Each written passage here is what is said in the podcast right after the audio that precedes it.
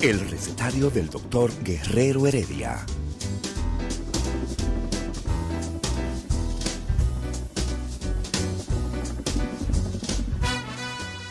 Una respuesta para cada pregunta. Una receta para cada problema. Ven a nuestra propuesta radial, amena, diversa y solidaria. Con alto sentido humano y profesional.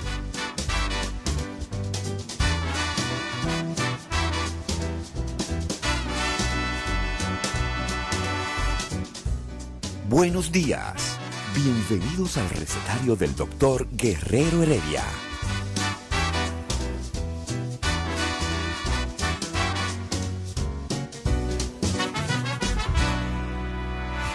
El recetario del doctor Guerrero Heredia.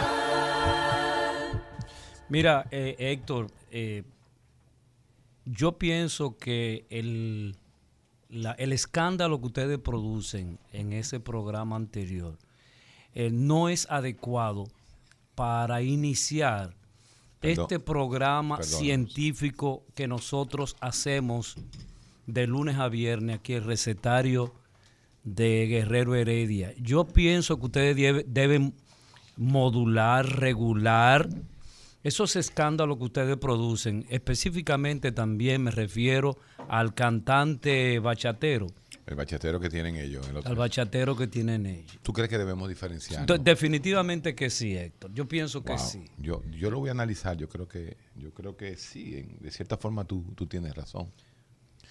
Pero, pero, Pero imagínate. porque, por ejemplo, tú escuchas al bachatero a veces con unos discursos facitoides y de repente tú lo escuchas también Como con un discurso marxista, pero, increíble. Eh, Eso, esa él- él- bipolaridad esa de él. él tiene una, él tiene una bipolaridad en ese sentido, pero eso no es nada. Mira, algo que teníamos que hacer nosotros hoy, lunes, ya con más de 60 mil personas vacunadas, y los centros, me consta que los centros de vacunación están atestados de personas por encima de los 70 años vacunándose.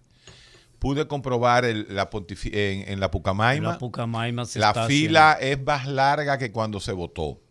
Qué bueno, se está votando. Y hay personas que están entrando por Se un está lugar, votando, sí, no, por un lugar inadecuado que no tienen los números y se están quedando fuera. Bueno, entonces eh, debemos decir lo siguiente. Pueblo dominicano. Hoy se reportan seis muertes. Se reportan seis muertes. Ya desde hace aproximadamente una semana, eh, el número de muertes solamente en dos ocasiones ha habido doble cifra. O sea que ya comenzamos de nuevo a tener seis, La baja. siete, siete, cuatro, seis. lamentablemente, Al- pero a la baja. lamentablemente, pero, pero por otro lado es positivo. Entonces, el número de muertes está bajando. El otro marcador que cogemos siempre y le explicamos al pueblo, eh, que son los marcadores que yo utilizo eh, para, para ver la pandemia, es el número de camas UCI en uso.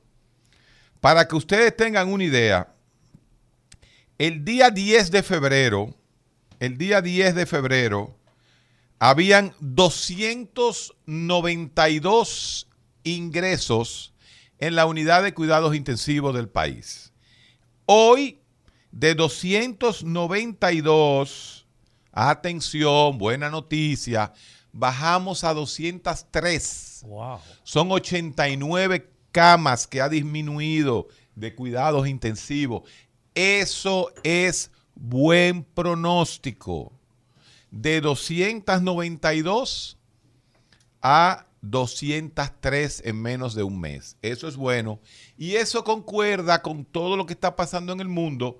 Cuando en los Estados Unidos ayer, atención, bajó de 50 mil personas ingresadas en el país completo.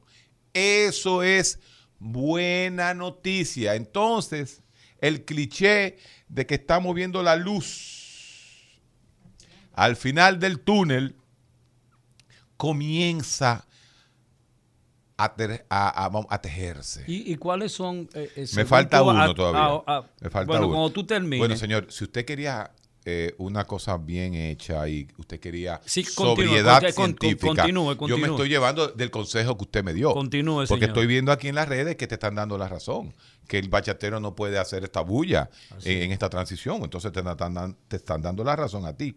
Continúe, Mire, señor. El otro punto que yo siempre pongo, recuérdense, muertos, camas de intensivo ocupadas y la última es por ciento de positividad de las pruebas que se hacen diariamente. En el día de hoy, de nuevo, eh, bueno, el día de ayer, 12%. Aleluya. Quiere decir que de todas las personas que se hicieron el test ayer, el 12% salió positivo. Cuando llegó un momento aquí que estaba en 30. Wow. Eso también es una buena noticia. Quiere decir que ya el COVID-19 está entrando en el patrón de comportamiento de verano.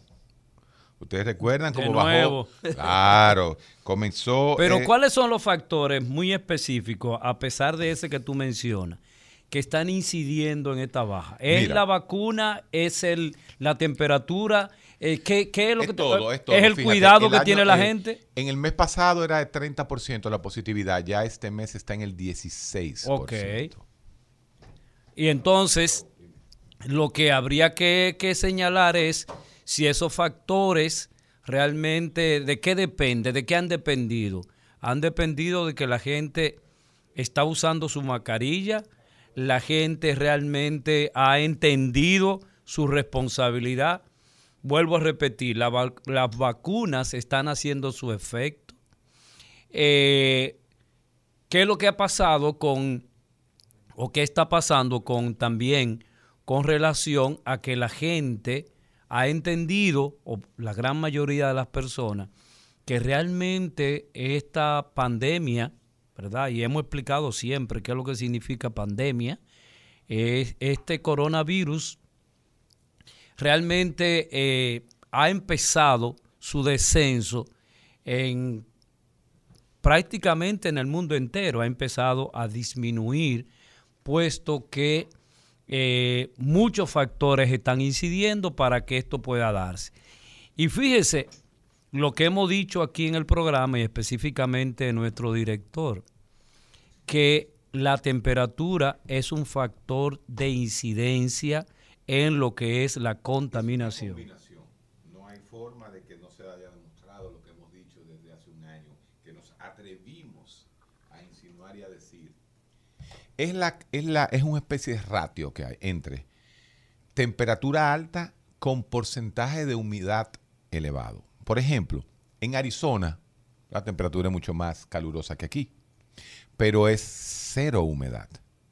Es un clima seco completamente. Es un calor seco. Bueno, en ese calor seco, el virus. Es un tiene- calor fastidioso. Fastidioso. Pero ahí, sin embargo, el virus puede sobrevivir un poquito más que aquí. Porque aquí se le agrega la combinación de que es calor más humedad. Pero no Y tú solamente. tienes un mar que te Ahí rodea Señores, por donde ustedes quiera visto- que tú te Ustedes muevas. se han pasado 20 minutos en el malecón. Cuando usted se pase 20 minutos en el malecón, póngale la lengua a su reloj. Póngale la lengua a su reloj. Lamba su reloj, para que se entienda. Lámbalo. Así, lámbalo. Ya está salado.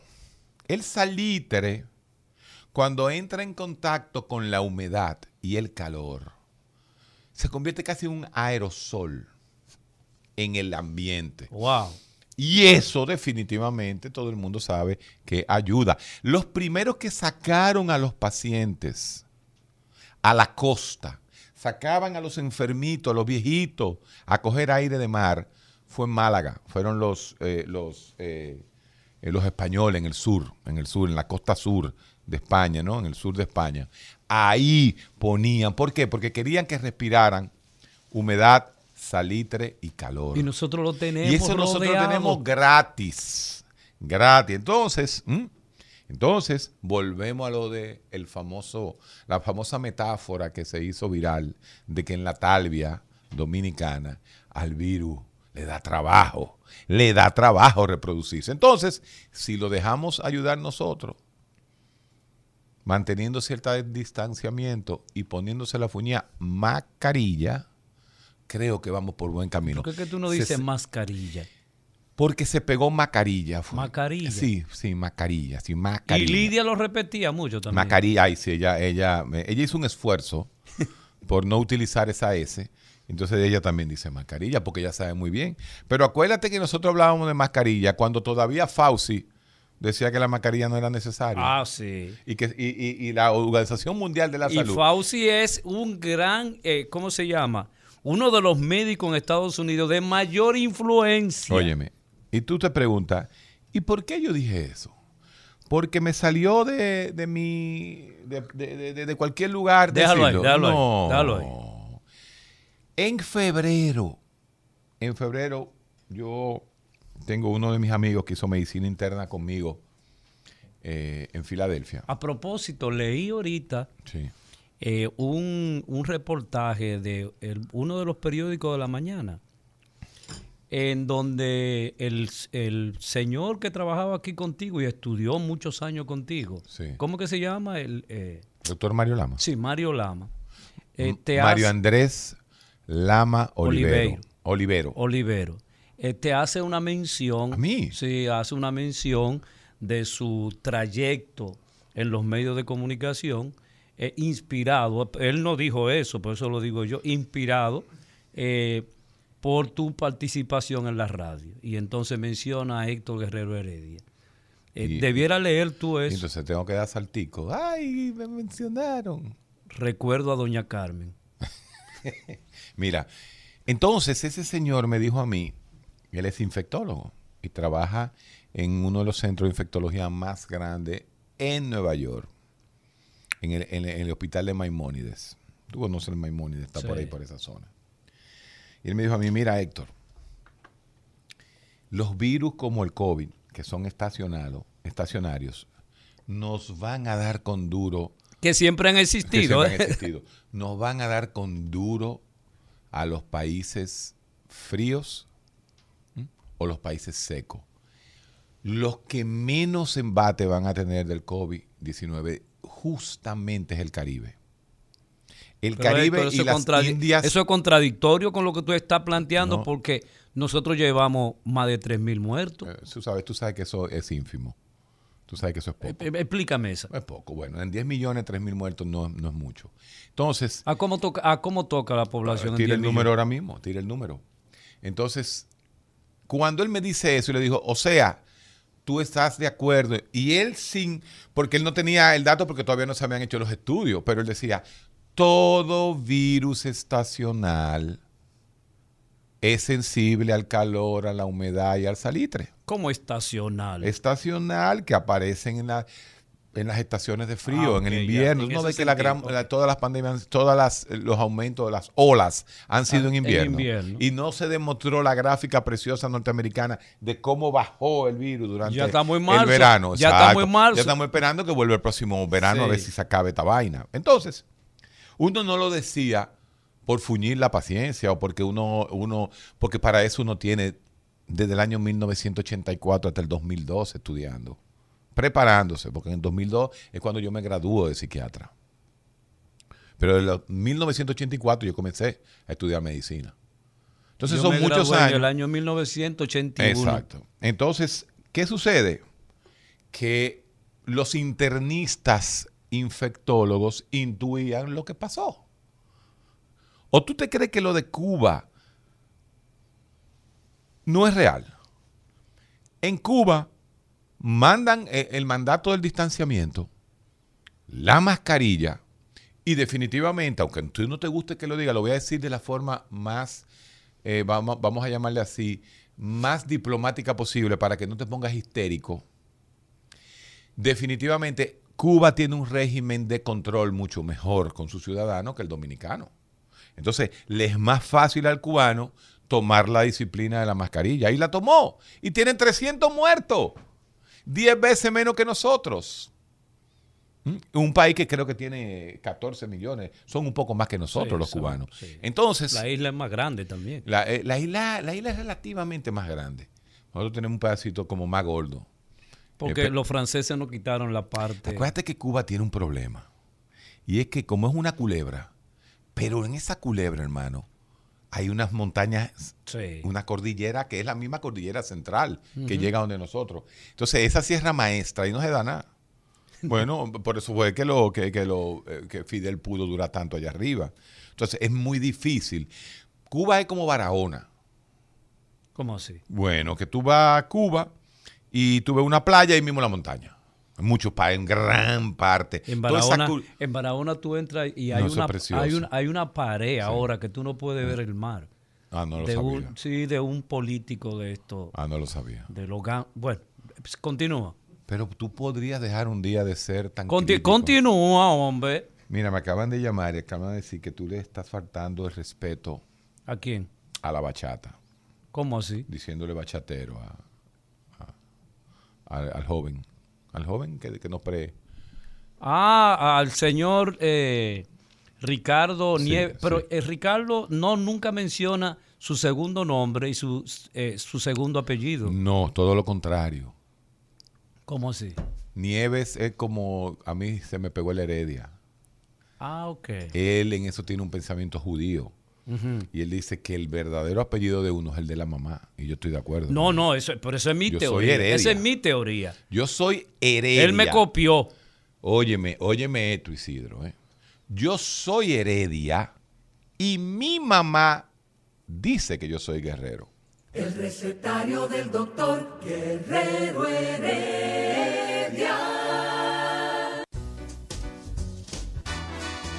Día de sabiduría y filosofía en el recetario del doctor Guerrero Heredia. El recetario del doctor Guerrero Heredia. Eh, estamos en el recetario y hoy nosotros queremos enfocar el tema que tiene que ver con el regreso a clase. Eh, el regreso a clase realmente es un negocio o una necesidad psicológica para niños y padres. Este regreso a clase, perdón, Antes de abandonar el COVID. Tú estás flaco, mano. Óyeme, qué bien. ¿Cómo está haciendo? Caminando y, y un consejo que me dieron unos españoles por radio. Sí, eh, ampliar, aumentar el ayuno sí, y reducir y, y adelantar la cena. sí, exactamente. Eso, eso es así. El ayuno intermitente, la- bajar la dieta y caminar. Ya eso es todo. Caminando mucho. Caminando mucho. 6 kilómetros diarios. Clase, presenci- eh, clase Pero, presencial, negocio o necesidad Un psicológica. dato antes antes de abandonar el tema del COVID. Es un estudio que se ha hecho genético, lo hicieron los genetistas, Sí. y han encontrado que los países más golpeados son países donde abundan los genes neandertales. Ay, claro, lo frío. Lo frío. Lo frío. El es frío, un mi hermano. Buen dato confirmatorio. Donde hay raza africana, más reacción episte- eh, epistemológica, epigenética hacia la malaria.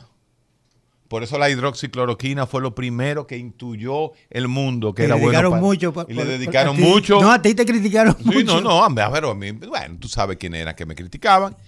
Ha demostrado que el virus es en, en neandertales. Ya lo dijiste tú en tu lenguaje evolucionista. Bueno, no yo. El Quien se hizo eco de esa información fue José Ramón Albaine, Bueno, imagínate tú. que publicó, o sea, más de biólogo, PhD en biología. ¿Cómo tú te llevas bien con Albaine? Porque Albaine es de los amigos de Mario. Bunge. Es del grupo de Mario Bunge. Y Mario Bunge eh, no quiere saber de ustedes, de los psicólogos evolucionistas. Mira, eh, él hizo, él lo publicó en, en Acento, en el diario Acento, donde él escribe. Pero es un estudio internacional que se Sí. que hicieron. que se hizo. Claro que sí. y en el Caribe pero- ha golpeado más a países donde donde tam- o sea, ahí supone genes neandertales como Cuba, Santo Domingo, Puerto ¿Y Rico. qué fueron los, le- eh, eh, los neandertales? Los neandertales fueron un, un- un humano que se desarrolló en Europa. Aunque han dicho que han encontrado algunos genes neandertales en África, pero es básicamente europeo. Ajá. Y, y cuando, los, cuando lle- llegaron primero que los, que los, que los nosotros, los Homo sapiens. Y acusan al Homo sapiens de haber acabado con, con el neandertal. Hay quienes niegan eso. Y, y se han El encontrado puñaladas inclusive el en planteamiento, cráneos. sí, el planteamiento es el siguiente. El neandertal era un hombre alto, fuerte, Fuerte. y que miraba y podía cazar solo, porque Wow. era fuerte. Pero justamente el hecho de ¿Tú eres poder... neandertal entonces? Por eso, eh, eh, óyeme, qué vaina, me sacó de... Me sacó de me Oye, el sacó africano de- te sacó, te el sacó. africanito, este, el, el, el zulú, el zulú. Entonces, ¿qué sucede? El neandertal vivía muy solo y las, y las comunidades neandertales en las cavernas estaban muy despobladas, eran nucleares. Mientras que el sapiens tenía un nivel de inteligencia menor, pero Era por eso gregario. mismo desarrolló la gregaridad. Y dos, cuatro manos pelean mejor que dos, aunque tú seas Superman. Entonces, definitivamente, ese concepto que viene del estructuralismo social, que no le gusta mucho a, a- a Domingo, pero es una realidad del de social. Hun. Hun y, y, lo- y Levi Strauss, de que el hombre es un ser social por necesidad, no por naturaleza. Correcto. Ahí sí, ahí sí estoy de acuerdo contigo. Es, es un ser social por necesidad. Porque si no tuviera aislado. Anda para carajo, el lobo estepario. El lobo estepario. ¿Te acuerdas del lobo estepario? Hermann Hesse. El de las estepas. Las estepas son esos El terrenos, lobo estepario de las estepas rusas. Ya. donde terrenos de vegetación bajita. Exactamente, eso es una estepa. Que le dicen en Estados Unidos el prayer, la prayer, la pradera. Sí. Entonces, realmente sí. Eh, y eso lo sabíamos, eso lo sabíamos. Lo- todo aquel que tiene tres dedos de frente y estudios científicos de rigurosidad. No estoy hablando de carreras eh, completamente aéreas, no. De estudios científicos de rigurosidad. Sabe muy bien lo que el COVID significa. Y, ese es- y, y por eso hay un fenó- el fenómeno Vietnam con el COVID también lo están estudiando. ¿Qué Bien- es eso? Bueno, que Vietnam tiene la misma, exactamente el mismo criterio nuestro. Si tú vas, es más, tú vas a Vietnam y tú crees que tú estás en Santo Domingo, la misma palma. Claro, hay una vegetación muy fuerte de jungla, pero es igual, es Yo igual que aquí. el anuncio ese de, de, de CNN, Ajá. el reguero de motores. Es de de- motoristas. de motor. Todo igual que aquí. Uh. Entonces es muy parecido Vietnam, pero climáticamente, fíjate que esos países, Tailandia, Vietnam, Lao- lo que era Laos en aquella época, ¿no? Eh, también, también han tenido un COVID más benigno. Ah, que en la India, señores, la India tiene dos mil millones de personas. Después de Y- la China, el más poblado. Pero ven, acá en la India está lo- la, eh, la- la cordillera más alta del mundo y más fría. Los Himalayas. Ahí están los Himalayas. Himalayas. Hoy que tú te crees. Entonces, ah, no, que la India, que es un país. No, usted está hablando de la isla, coste- la India costera. Pero esa India que hace frontera con todos esos países, Afganistán, China y todos esos sitios, eso es altísimo. Pero Domingo, ¿cómo los, los hindúes, que tienen todas las características morfológicas del blanco, eh, Son arios. ¿por qué entonces el color de la piel es negra en esa parte que el doctor acaba de decir que es fría? En oscura. una parte, A oscura. una parte de la población, no Sí, todo. sí, no todo. Todo el sur de la India. Sí. Todo el- el- eh, los de la isla de Sri Lanka. ¿Cómo se llama esa isla? Sri Lanka, sí, Sri Lanka. Sí, ahora se llama Sri Lanka, exacto. Toda esa zona, en la oscuridad es porque viven en el sol, viven bajo el sol. Viven bajo el sol. Y el sol necesita oscurecerte la piel para no producirte cáncer. Exacto. ¿O qué tú te crees que son la peca en lo, en lo blanco? Se mueren más de cáncer los blancos. Claro, tratando De de, cáncer de piel. el Cáncer de piel es mucho más común en blanco que en Porque son más vulnerables. porque son más vulnerables, eso es la realidad. Ahora, tú agarras eh, esa piel negra. Vulnerables a, a la radiación solar. Exacto. Y te la lleva a, al Polo Norte. Entonces, la, el tipo que se deja crecer los cabellos en el Polo Norte, el blanco que se deja crecer el cabello, el cabello le chorrea Un abrigo. y él se puede arropar con su propio cabello. Mientras que al moreno le va para arriba el cabello Para que entre para que entre fresco. fresco la ventilación. El afro El afro Un radiador. no mantiene, no mantiene el frío. Es un radiador. Es para, eh, no mantiene el calor. Es para, para, para eh, refrescarte. Entonces, por eso no hay duda de que en el Polo Norte. O sea se que en el caso mío yo vivo eh, refrescado permanentemente. Tú estuvieras pasmado Yo en, en el Polo Norte, polo- pasmado. Ya sí, entiendo. pasmado. Estamos desérticos. Exactamente. Vámonos a una pausa y después de la pausa vamos a comenzar a analizar fríamente si los muchachos tienen que volver a la escuela. El recetario del doctor Guerrero Heredia. Día de sabiduría y filosofía en el recetario del doctor Guerrero Heredia. El recetario del doctor Guerrero Heredia. Debemos volver a las clases de manera presencial. Licenciado Eladio Hernández, licenciado profesor, bueno, ambos son profesores universitarios, pero nosotros le hemos dado como a Domingo Carrasco ese, ese título, que yo creo que es el título nobiliario, que el único que tiene valor. El único título nobiliario que tiene valor es que te digan maestro. Maestro. Todavía sí. Porque a quién tú le dices maestro? Muy poca gente. Tú tienes muy pocos psicólogos, por ejemplo, profesores tuyos de psicología, a la cual tú le puedes ma- decir maestro. Todos tenemos profesores. Todos tenemos buenos profesores, excelentes profesores. Pero ya el concepto de maestro ¿m? eh, es, como, es como un título nobiliario entre la intelectualidad. Sí, porque significa que- conocimiento también. Claro, fíjate que se- maestría, exactamente. Ujú. Magister.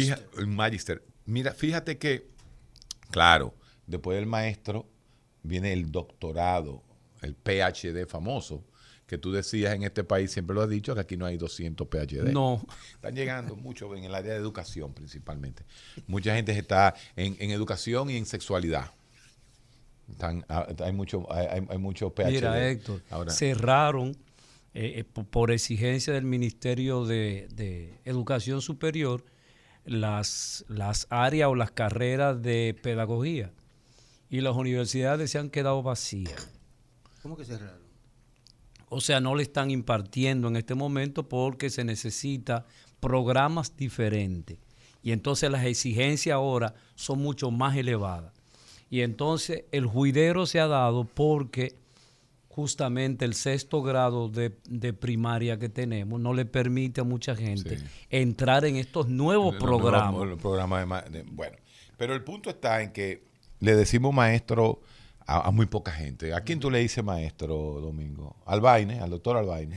Ese es su ídolo. Eh, bueno, el doctor Albaine es, es uno de los mayores exponentes del positivismo lógico postmoderno en República A Dominicana. Enerio yo lo digo porque A Enerio el, Rodríguez. el impacto el impacto en la formación mía, por ejemplo, fue grande, aunque él u otra gente no lo crea.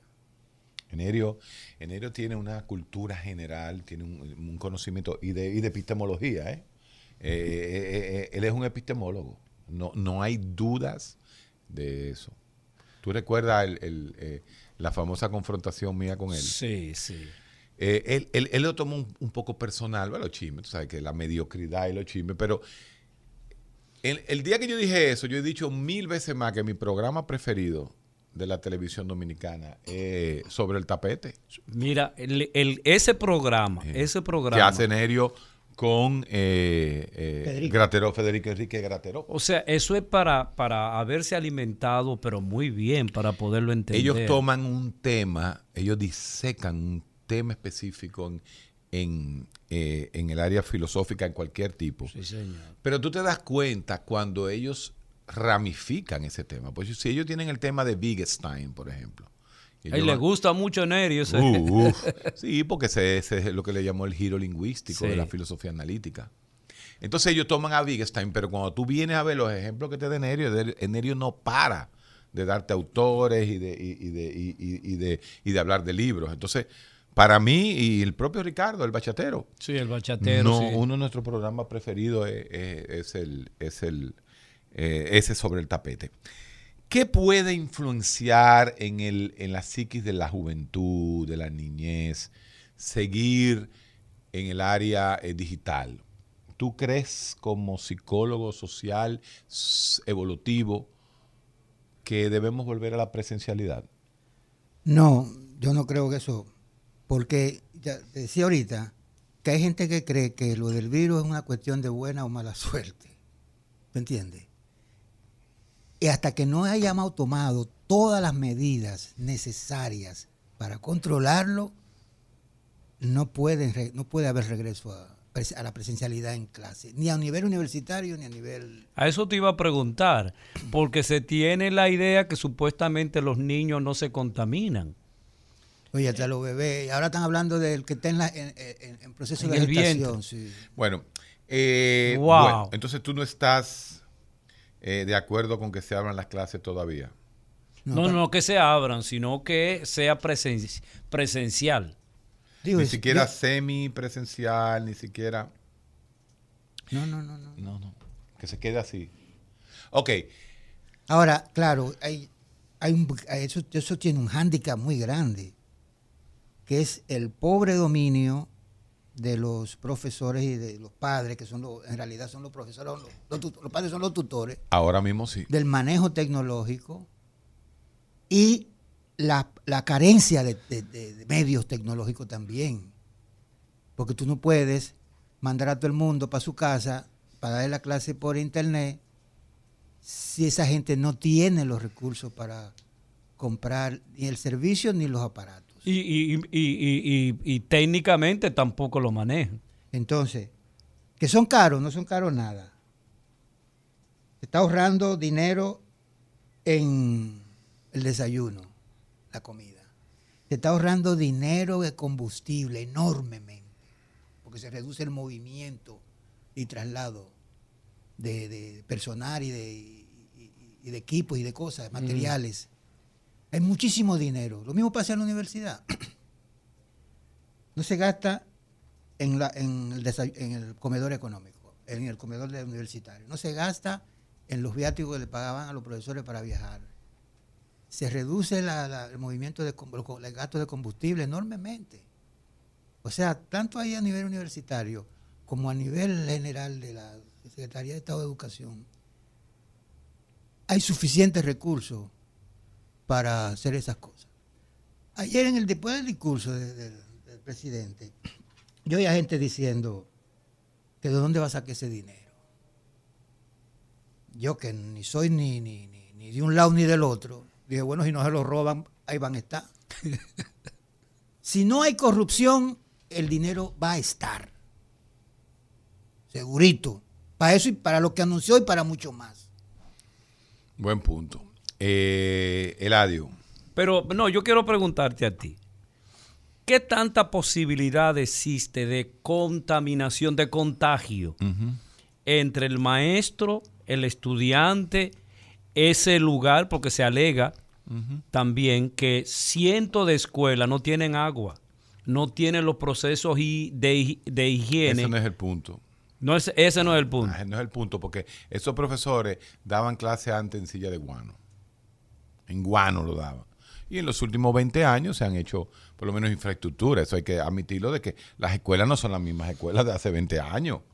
Mm, Obviamente. Ahora bien, yo tomaría como requisito para comenzar, porque estoy de acuerdo con que se inicie el proceso de apertura paulatina y gradual de las escuelas cuando De manera presencial. eh, de manera presencial cuando el personal profe- eh, de profe- eh, magisterial, los ayudantes y todos los empleados de las escuelas estén vacunados. Y eso se toma, creo que son como 150, como 200 mil personas. Hay otro detalle.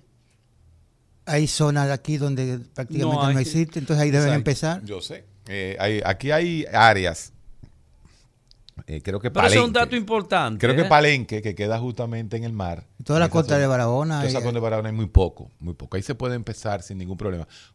Porque esa es la realidad real. Ahora, ¿qué implica esto? No sé. Yo tengo entendido que la mayoría de los profesores prefieren dar la clase presencial que en, en- por computadora. o Igual me vaina, pasa. Online porque es que es demasiado. Es, dema- es demasiado estrés. Sí. Se están pasando 20 horas en, en el, a- en el aire tratando de ayudar a todo el mundo. A mí me insultan porque yo tomo una medida. La materia toca los miércoles de 3 a 4. Sí. Oye, yo voy a entrar a esa plataforma lo- para esa materia los miércoles de 3 a 4. Así es, así Punto. que lo hacemos. sí. Yo dije eso y todo el mundo empezó a decir, ay, yo voy a hacer lo mismo. Y ahora las autoridades están recomendando eso.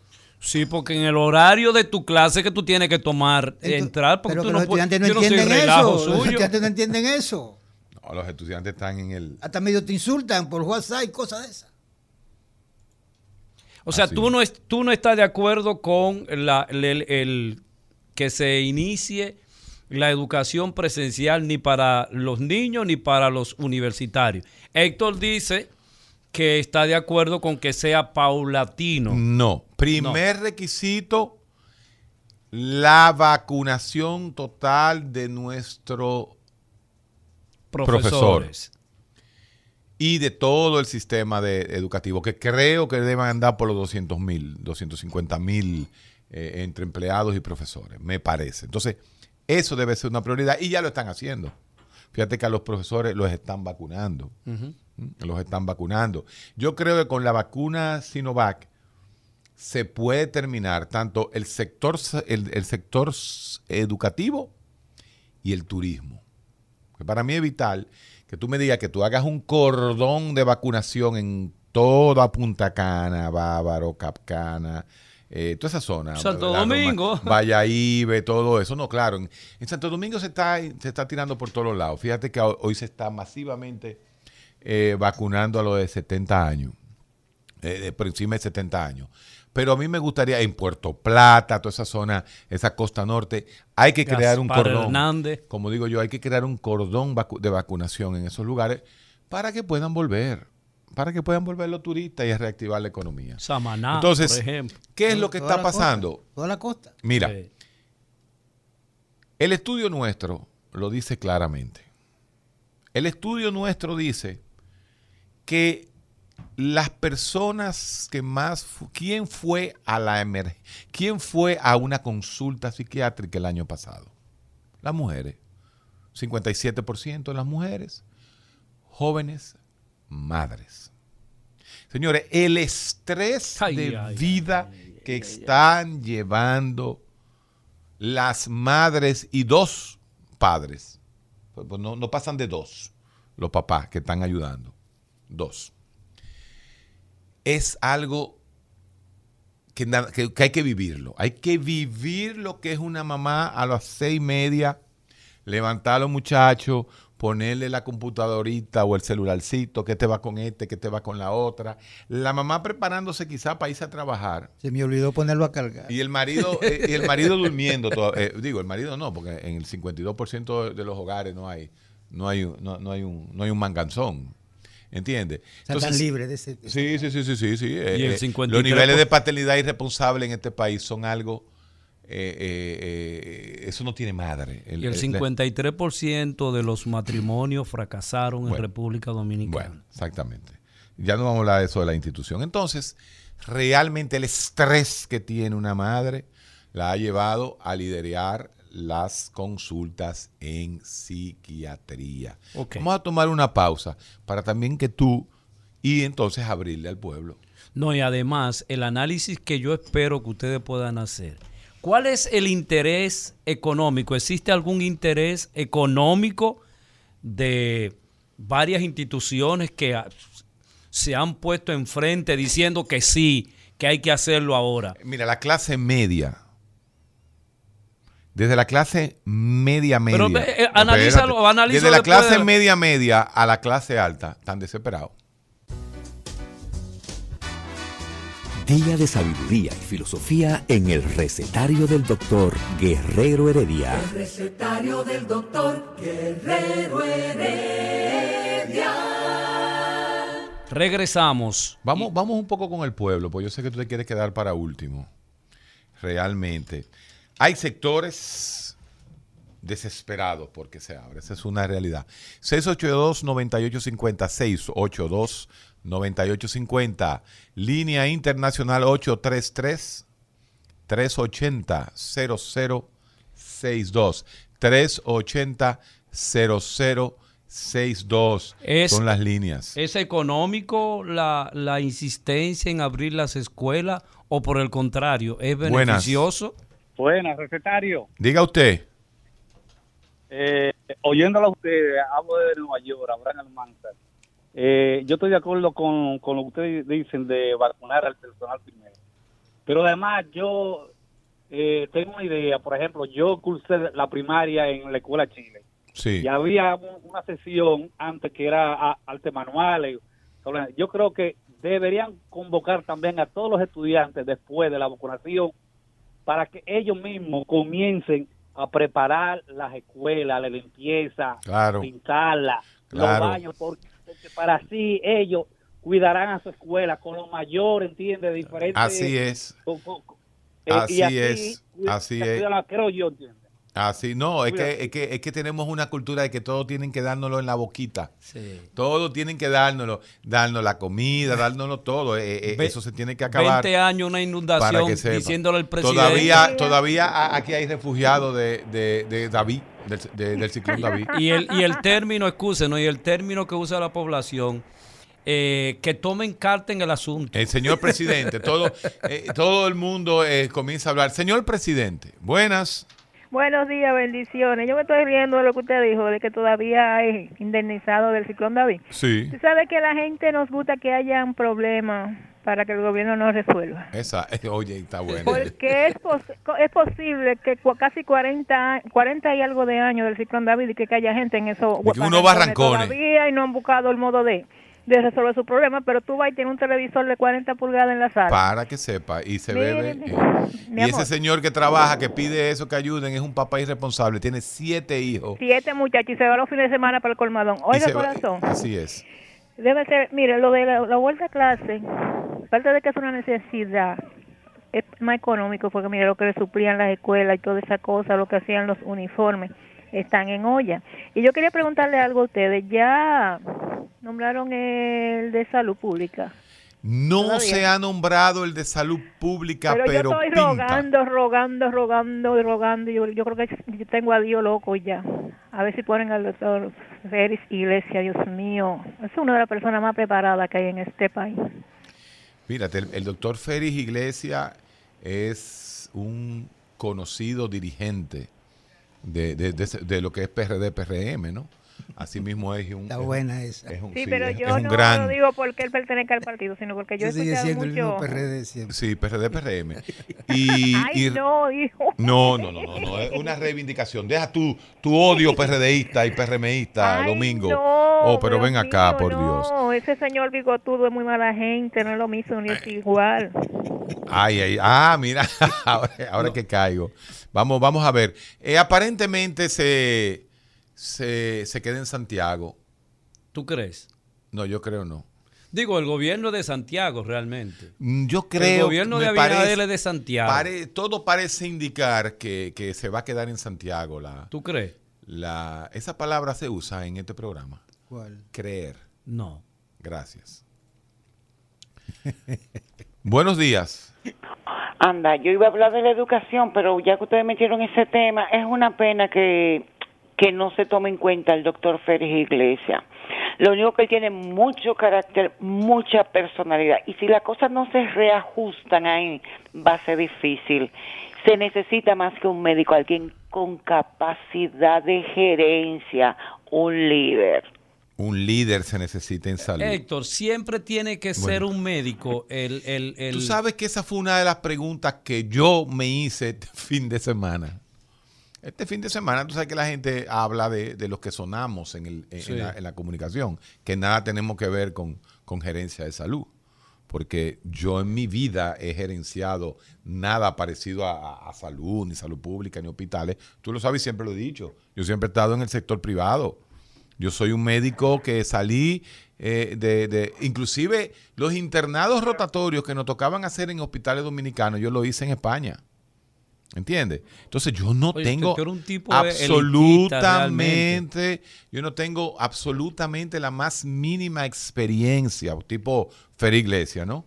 De, de trabajar en el sector público. ¿Y dónde ha trabajado Feli, el señor Félix Iglesia? Do- ¿En qué? Jefe de infectología del hospital Robert Ricabla desde século a século. Ah, perdón, yo no y, uno, desconocía uno- eso. y uno de los pocos investigadores que hay en este país. También. Sí, señor, uno de los pocos investigadores. ¿Y entonces por qué tú hablas de Santiago y no de San Pedro? Pero, pero, que, pero, pero yo estoy hablando de la realidad real, papá. Ah, ¿Qué pasa? Está bien. Estoy hablando de la realidad real, no de lo que uno quiera, o lo que no quiera, o lo ¿De que, dónde han sido lo que casi sí todos los presidentes de este país? Lo que pasa es que Feli, Feli no era amigo de nosotros, ¿no? Allá, en, ¿tú te acuerdas? Ah, sí. Eh, en la Ah, vieja casa, no, sí. no atacaba mucho. No atacaba mucho. Sí, sí, Por sí, eso sí. yo como que no tengo información de él. Bueno, ah, por eso que tú no lo conoces, no, pero al pan pan y al vino vino. De vacunarte contra él. Buenas. Buenas. Ay, buenas, buenas, qué bueno que entró mi llamada. Eh, me gustaría, doctor, si me permite, hacer dos comentarios. Eh, uno respecto a la situación de salud pública y otro Sí. con respecto a educación. El primero con respecto a salud pública, mi opinión es la siguiente. Mire, yo opino que un director, que un ministro, eh, alguien que gerencia, eh, debe, lo primero es que presentarse que decir quién es, cuál es su visión, cuál es su misión, cuál es su objetivo, cuál es su metodología de trabajo. Eso por un lado. Por el otro lado, eh, dame un segundo. Por el otro lado, debe conocer su personal. ¿Quién es? Eh, que está en cada departamento, en cada, en cada división, ¿verdad? Cómo trabaja, conocerlo, pedirle planes de proyectos. Eso por otro lado. Eh, conocer su personal. Mira, eso es la gerencia. Tú no puedes poner al CEO, o sea, al, al- al- al dueño. de- Eso pasaba antes, en la época fordiana, ¿no? Cuando existía el, el- el concepto Ford, de, de Henry Ford, ¿no? De, de- de las empresas. Yo creo que salud pública debe seguir gerenciándose, fragmentándose en áreas muy específicas, porque un ministro de salud, por ejemplo, no tiene que ser epidemiólogo. Para eso existe un departamento de epidemiología que se encarga de la parte epidemiológica. Por eso la pregunta de que si tiene que ser un médico. Que yo Chanel, Chanel Rosa no era médico. Chanel Rosa no era médico. Chanel estuvo en el Servicio Nacional de Salud, donde está Mario Lama, eh, y definitivamente salió con, con una popularidad muy alta. Pero doctor Guerrero Heredia, discúlpeme, en, en un país donde se está demostrando y se ha demostrado la incompetencia profesional que se pone de manifiesto cada día en cada ejecución, o sea, no se puede confiar. O sea, el presidente no puede darse el lujo de, ah, libre, libre, qué sé yo, libre albedrío, eh, libre potestad, eh, independiente. Porque son los que están al- alrededor. Mm. ¿Quién es tu candidato? Y que tachan. ¿Quién es tu candidato? Yo voté por Luis Abinader. No, no, no, no, mi momento- niña, para, para, para salud pública. Perdón. ¿Quién te Mi tú- candidato. Sí. Yo no tengo. Yo lo que espero es que la persona que esté, porque el presidente lo ha dicho en varias ocasiones, yo no sé si es que no entienden, yo no entiendo si es que eh, la cultura de, de, de, de, de robo y de, y de, y de es. Es. en este país es muy grande, pero el presidente ha dicho desde un principio, dijo, que no jueguen Sí. con la economía del país. No, y con la, que y no con la- jueguen con la salud del pueblo. y la corrupción. Ah, no. Ayer lo dijo así mismo. Establecieron desde la presidencia, a través de la vicepresidencia Raquel Peña, eh, dirigir el, el comité ese de, de, de salud. El- sí. ¿Por qué lo hizo? Porque quieren manejar las cosas de la forma correcta y saber todos los procesos desde Sí. la presidencia. ¿Para que Para no dejarlo todo en personas que no son de fiar. Bueno, ahí, ahí hay un detalle. Yo creo que la situación que ha puesto a el Ministerio de Salud Pública en, eh, en la, eh, en la primacía de la realidad dominicana en el último año, como ha pasado en todas partes del mundo, tiene que ser una experiencia para poner en cada área personas que sepan que esto no es cuestión de partido político, pero, Héctor- de dirigente, porque ahí, ahí, ahí estaba viendo yo. Señores, hay en la media, ahí se, está, ahí se están candidateando como si fuera un puesto electoral. Sí, señor. El médico de fulano, el médico de los pobres, fulano, el médico del partido, el que verdaderamente va a resolver el partido. ¿Quién está hablando de que estamos hablando de política cuando estamos hablando de salud? Pero aquí no se evalúa a nadie desde el punto de vista del desempeño de puesto. Yo creo- Aquí se nombra a cualquier persona. Eladio, Tú no sabes si es un loco. de que- el hecho de que todavía esté vacante el Ministerio de Salud Pública es porque le están dando caco a eso. Ojalá que Le sea están así. dando caco. Ojalá que sea Buenas. Buenas. Buen día. Y buen día, doctor Guerrero. ¿Cómo Dígame? ¿todo bien? Primera vez que llamo a su programa desde que estaba en su antigua casa y ahora. Ya usted ve, bienvenido. Gracias. Esta es su casa ahora. Me habla Osvaldo García, que bastante lo molesto por Twitter. Sí, Osvaldo, claro, cuénteme. Señor Guerrero, yo quiero opinar con relación a la problemática para abrir el año escolar. Sí, ¿Me lo permite? Sí. Mire, yo tengo la habilidad de trabajar en ambos sectores. Yo fui bioanalista por 15 años y ahora soy maestro. sí, Eh, yo entiendo que hay sectores que hacen vida con el presupuesto. Un grupo de esos sectores son minoría de clase media baja, pero el otro grupo, mayoría, es de clase media alta o alta. Y yo entiendo la situación. Detalle con eso. Como maestro que soy, como bioanalista que soy, le puedo decir que la situación del virus, aunque tengamos la vacuna, no está para juegos. Debemos de recordar que la vacuna es un asunto preventivo. Y así como existen rotavirus, sí. durante esta época del año eh, infectan a la población y si usted ya contrajo el rotavirus hace un par de años, posiblemente le, le produzca, produzca sintomatología este año. Así mismo va a suceder con el COVID. Colocado la vacuna, Sí. sabe que si usted se infecta con el COVID le va a dar alguna sintomatología, quizá no tan grave como al principio de la pandemia, pero le va a dar. Ahora bien, como maestro entiendo que debido a la cantidad de semanas que quedan de clase, Sí. para el Estado, para el gobierno del presidente Luis Abinader y para el Estado, no es factible Ya no vale la pena. O sea, que comencemos con clase presencial. El problema está, ¿no es mejor que no hayan vacaciones este año? Eh, O que se acorten las vacaciones. Si no hay vacaciones, entonces los maestros vamos a tener un problema. Sí, porque usted está trabajando. sí. Programar la clase del año que viene. Y no estoy hablando como Sí. sindicalista. Osvaldo, pero una pregunta. ¿Ustedes están trabajando más ahora que si fuera presencial? Sí, maestro Herrero. Mire, por ejemplo, yo pasé durante tres semanas pasadas, las pasé en el aula repasando con cierta cantidad de estudiantes limitada eh, y con toda la medida de protección las clases semipresenciales. Pero la mayoría de clases las tengo virtuales Sí. o sincrónicas. ¿Comprende? Entonces ahora estamos trabajando mucho más que antes, mucho más. Claro. Yo se lo digo por el tiempo, además, de que si usted no busca a nosotros en cualquier plan del gobierno, no nos va a encontrar. Los maestros no estamos incluidos en ningún plan de gobierno. ¿Comprendió? O sea, eh, cuando hay que pagar conectividad, cuando hay que pagar internet, cuando hay que gastar en gasolina para transportarse, todo eso, eso sale del maestro.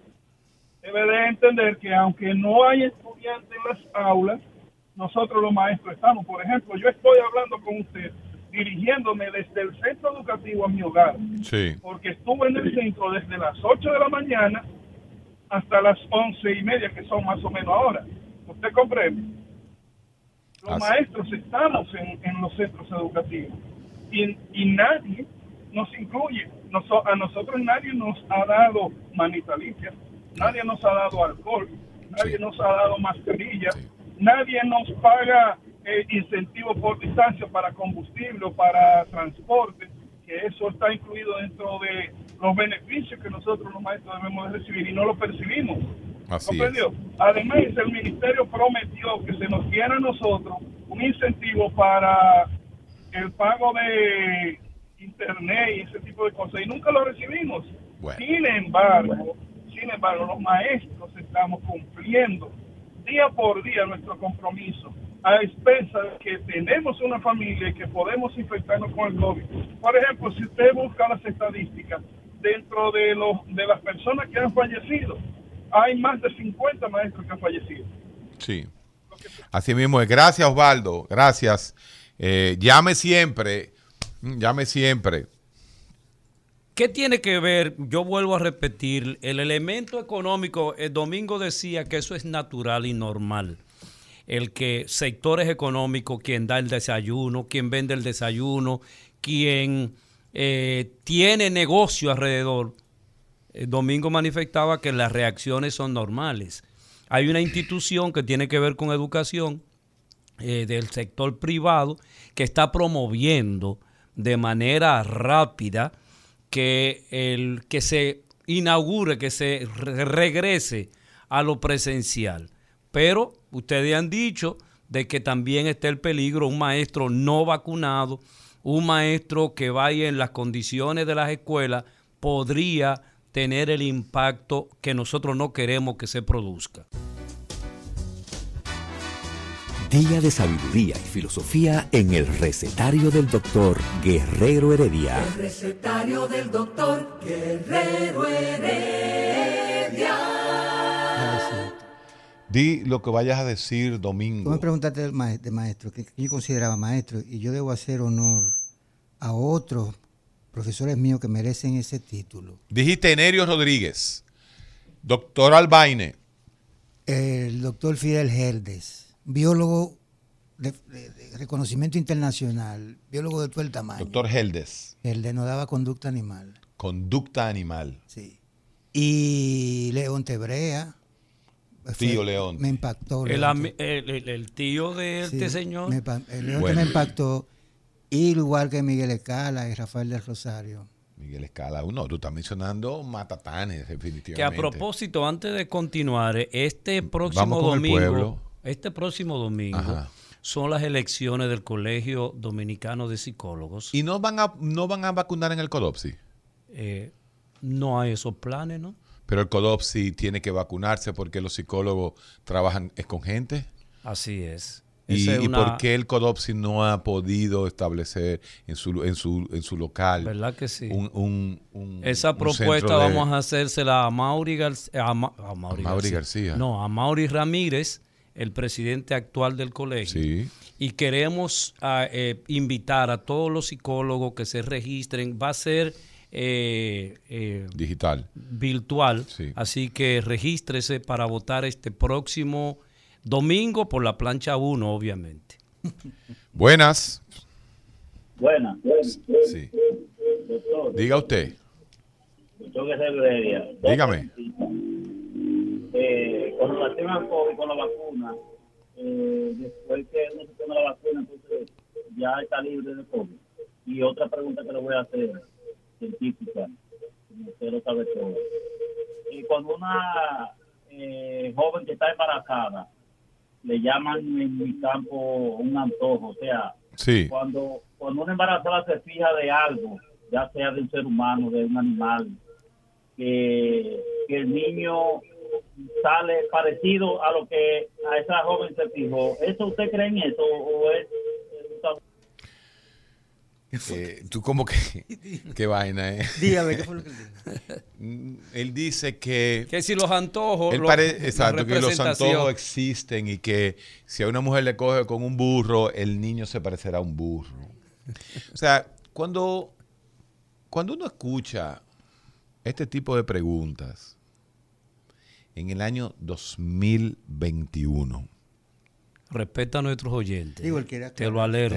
te voy a alertar eso. Él quiere una explicación de si eso es cierto o no es cierto. La única y el científico, los científicos que están aquí, tienen que explicarle a ese señor la realidad que dice. La única explicación científica que hay para eso es Dios gen. preguntarse el por qué todavía hay gente que tiene esas imbecilidades en la cabeza.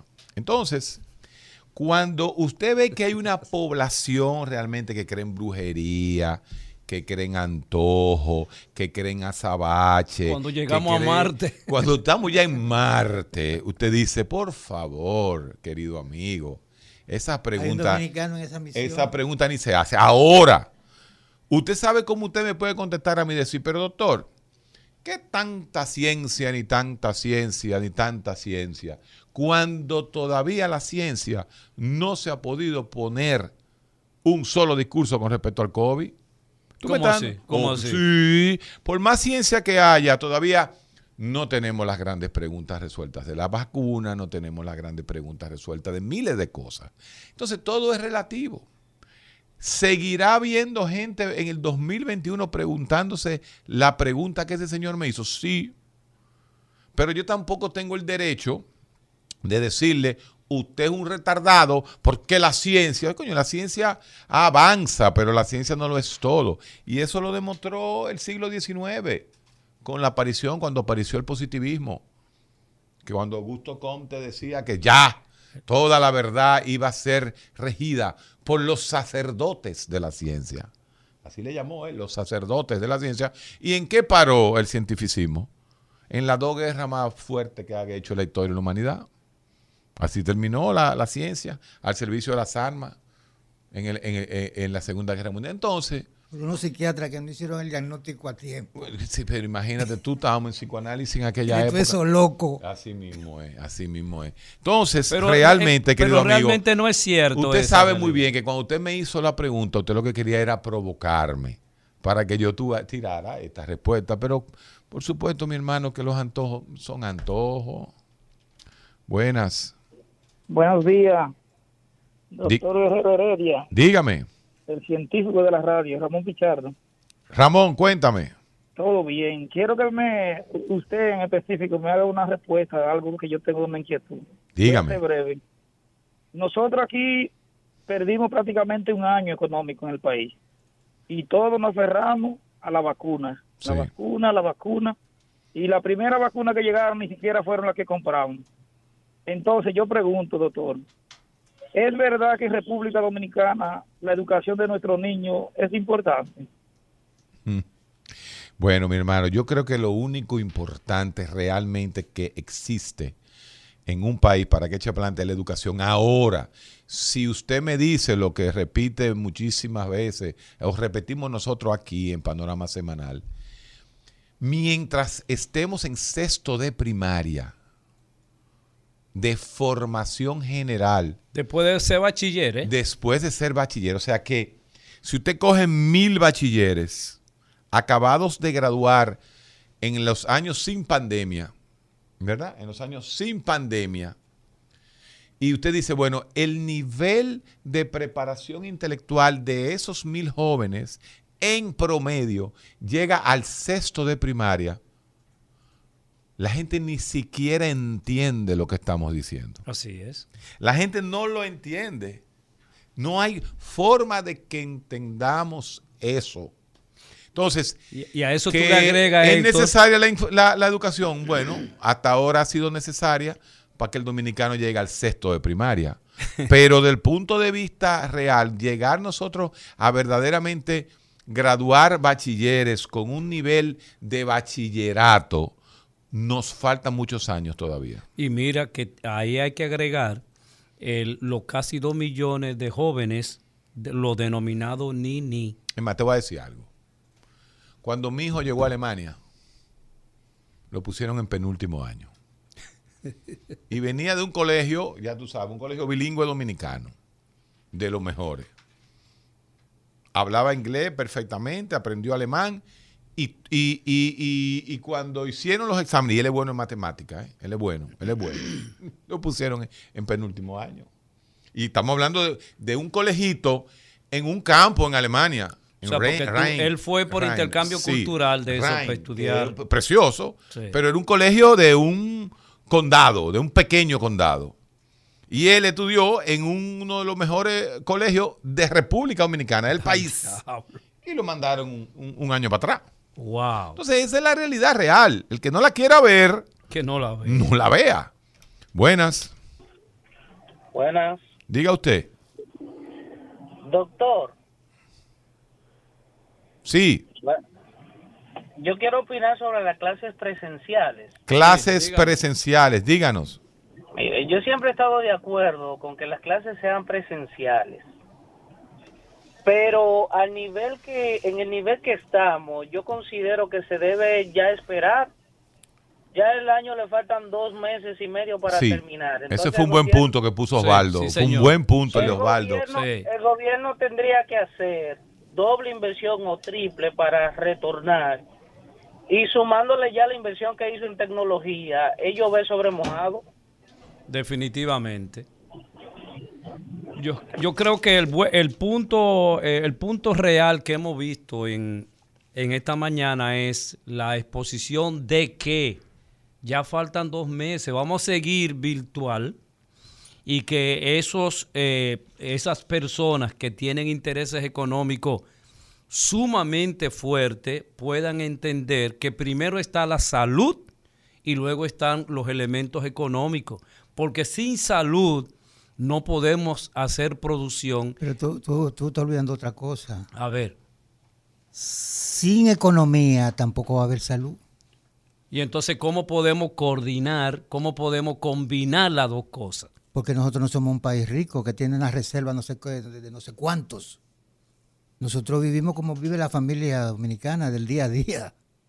O sea que también tiene que entender que esa es una preocupación legítima Ok. por parte de ellos. Lo que pasa es que en un momento hay que ver, hay que reajustar las prioridades. Pero sin economía no podemos vivir.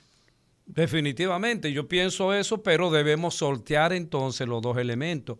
Este planteamiento que ha surgido de nuestros oyentes, ya apenas faltan dos meses para que el año escolar Pues, termine. ¿Cuáles son los negocios que han sobrevivido? O los bancos, los supermercados, eso han sobrevivido y le ha ido muy bien aparentemente. Pero hay muchos que han podido sobrevivir porque se han adaptado a, a las condiciones de la pandemia. Fíjate el, el asunto de, de- de- de la- de la- de las ventas expreso, aquí le dicen delivery. Delivery. Sí. ¿Te entiendes? Y hay muchas cosas que son así. O sea que la, el, el- el tener eh, la posibilidad de que las cosas sean diversas y creativas, porque mucha gente ha sido muy creativo en, en todo, e- en todo este asunto. Buenas. Saludos, buenas. Sí. Interesante el programa de hoy. Eh, me parece que sí, que ya este año escolar está terminando, está ya en- en finalizando, y ya no, realmente no hace una gran diferencia la presencialidad o terminarlo como está.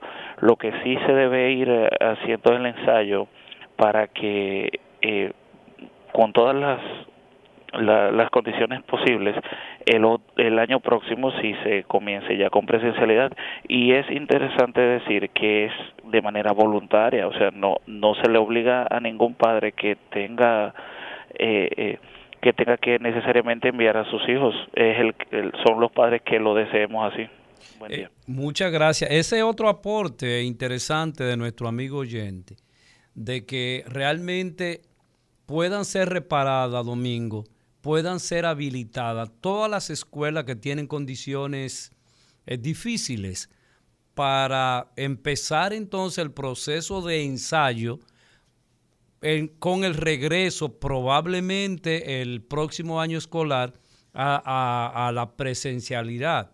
O sea, de cómo realmente ese, esa escuela que no tiene agua, que no tiene adecuación eh, para tener niños ahí, realmente se pueda utilizar ahora para esa reparación en estos meses que faltan eh, y seguir virtual.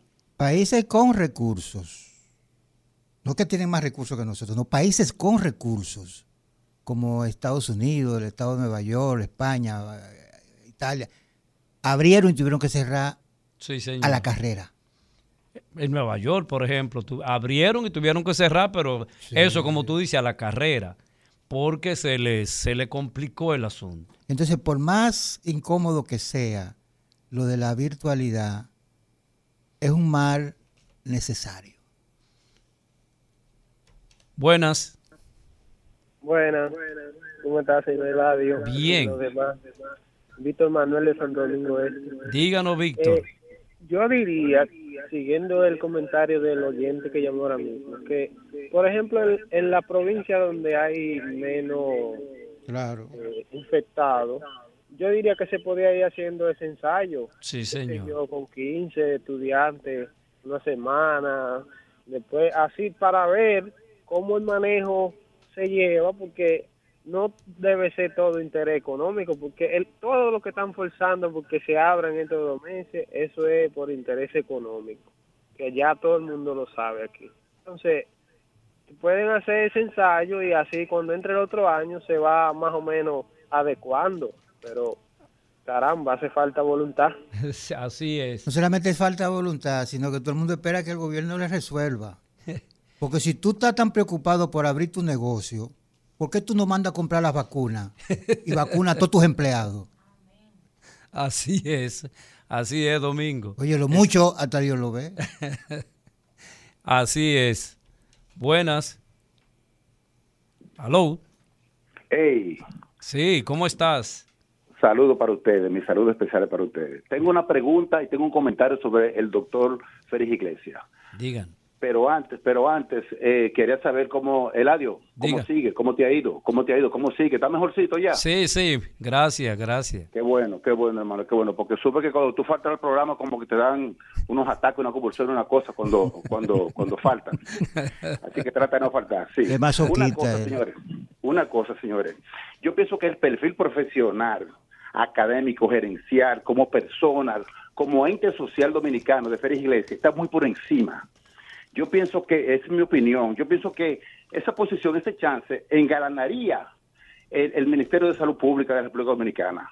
Le da prestigio, sobre todo, porque es un académico acabado, pertenece a todas las sociedades de pediatría que pueden existir, maestro de la medicina dominicana. Pienso que puede salvar el sistema de salud si lo acepta, porque no tiene necesidad de eso, está muy por encima. Y hay muchos dominicanos allá que deben de tomarlo en cuenta para eso. Así que ojalá y el profesor acuda al cargo y lo haga bien. Yo espero, en mi opinión, en mi opinión, una cosa. Usted hablaron ahorita sobre, sobre COVID. Fíjense que la positividad en aquella, o sea, este, eh, la, la, la vacunación activa que deja el COVID en una persona enferma, hasta ahora, o sea, una persona que haya pasado por la enfermedad, hasta ahora, se cuestiona que es bajita de mala calidad, pero la reinfección en esos pacientes también es muy, es muy bajita. Son pocos los pacientes que se han reinfectado. Entonces yo preguntaría, dentro de esos elementos que dijo Héctor al principio, que ha bajado la incidencia en pacientes en, en, en intensivo, puede ayudar que esas, que esas personas que se reinfectaron sea bajita la reinfección y también haya disminuido el ingreso de pacientes a, a la unidad de, de cuidados intensivos? Bueno, esa ¿Qué opinión pregunta se la vamos a transmitir al, al doctor Guerrero para que en el, mañana o cualquier día le des respuesta. Exactamente, la reinfección en pacientes con COVID. Correcto. Ok. Esa disminución. Muchas gracias. Eh, yo creo que ya estamos. Vamos a tomar nuestra última llamada, Isidro. Buenas. Buenos días, ¿cómo están Bueno, todos? Todo bien. Dice un enunciado popular que el pez grande se come el chiquito, la ley de la vida. Este gobierno le ha dado eh, supremacía a los empresarios y ustedes saben lo que significa, lo que significa quitarle a los adultos mayores su carnet de cenaza que no lo tenemos.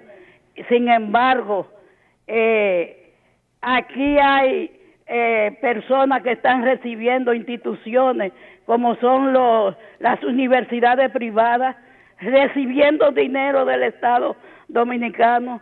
Entonces, las injusticias a final de tiempo, el pueblo lo que hace es que se tira a la calle.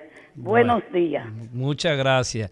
Bueno, hemos llegado al eh, domingo, al final de, de nuestro programa El Recetario de Guerrero Heredia, eh, con el tema de si el regreso a clase tiene una vinculación económica o por el contrario, es beneficioso para nuestros niños. Será mañana cuando nos encontremos de nuevo aquí en el recetario. El recetario del doctor Guerrero Heredia. Rumba 98.5. Una emisora. RCC Media.